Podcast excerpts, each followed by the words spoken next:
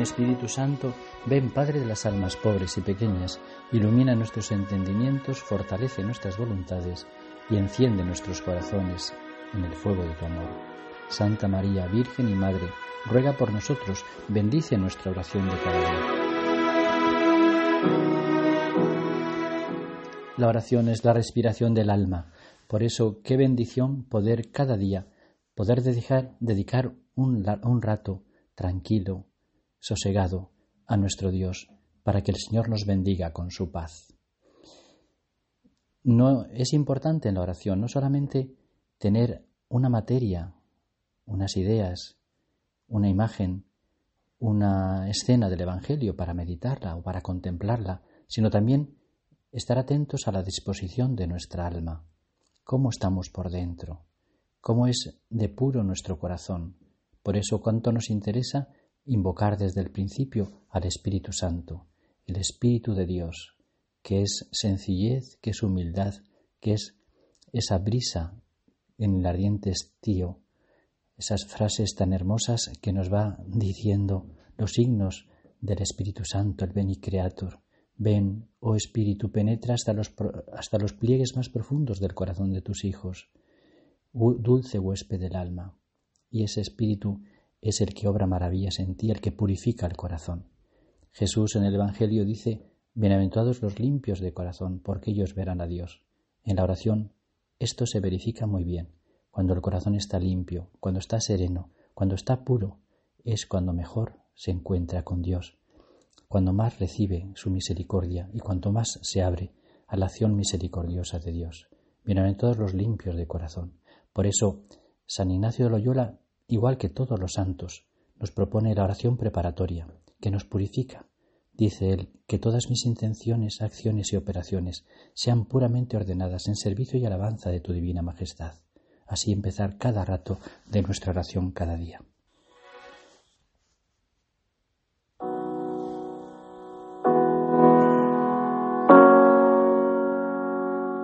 Estamos ya muy metidos metidos de lleno en el tiempo ordinario después de la Navidad. Los ecos de este tiempo precioso que acabamos de vivir siguen en el corazón. Ahora los Evangelios nos presentan los primeros momentos de Jesús predicando en Nazaret y en Cafarnaún. Mm, el pasaje de este día es la mm, curación de un endemoniado. Jesús con un poder sorprendente que asombra a todos los que le están viendo, dice unas palabras con autoridad, con fuerza a los malos espíritus para que liberen a aquel hombre. Cállate y sal de él. Y en ese momento el endemoniado quedó liberado. Qué bueno es considerar que Jesús, el príncipe de la paz, el rey de reyes, como nos lo presentaba la Navidad, ha venido a este mundo precisamente a destruir las obras del príncipe de este mundo, del demonio. El poder de Dios es el poder del amor y es mucho más fuerte que el poder del mal. Por eso, cuando nos confiamos a Dios, cuando nos ponemos en sus manos, estamos muy bien defendidos de todos los peligros. Podemos tener tentaciones del maligno, a veces incluso tener debilidades y caer, pero siempre el Señor nos redime, nos limpia, nos purifica. Es nuestra salvación. Qué paz da saber que estamos en manos de este Dios.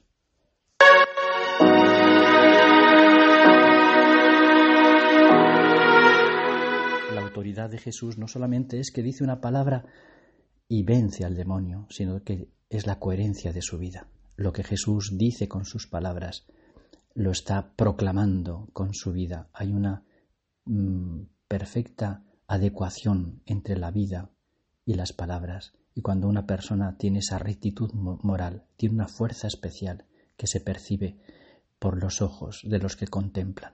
Es lo que ocurre con los santos. Son coherentes y entonces son auténticos. Su palabra tiene una fuerza especial porque va avalada con los hechos.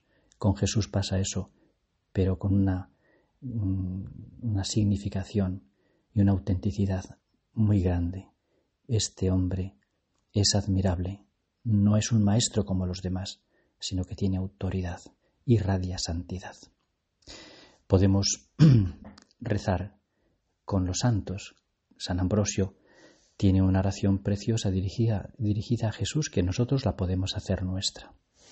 Cristo lo es todo para mí, dice él. Y nos dice, si quieres curar una herida, Él es el médico. Si estás ardiendo de fiebre, Él es la fuente. Si estás oprimido por la injusticia, Él es la justicia. Si tienes necesidad de ayuda, Él es la fuerza.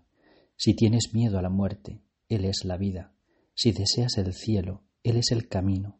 Si estás en las tinieblas, Él es la luz. Gustad y ved qué bueno es el Señor. Bienaventurado el hombre que espera en Él.